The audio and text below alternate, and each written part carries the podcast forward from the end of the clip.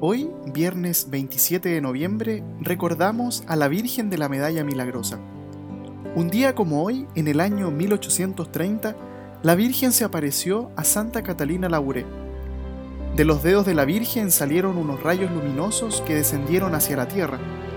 María dijo a Sor Catalina, Me siento tan contenta al poder ayudar a los hijos que me imploran protección, pero son tantos los que no me invocan jamás y muchos de estos rayos preciosos quedan perdidos, porque pocas veces me rezan.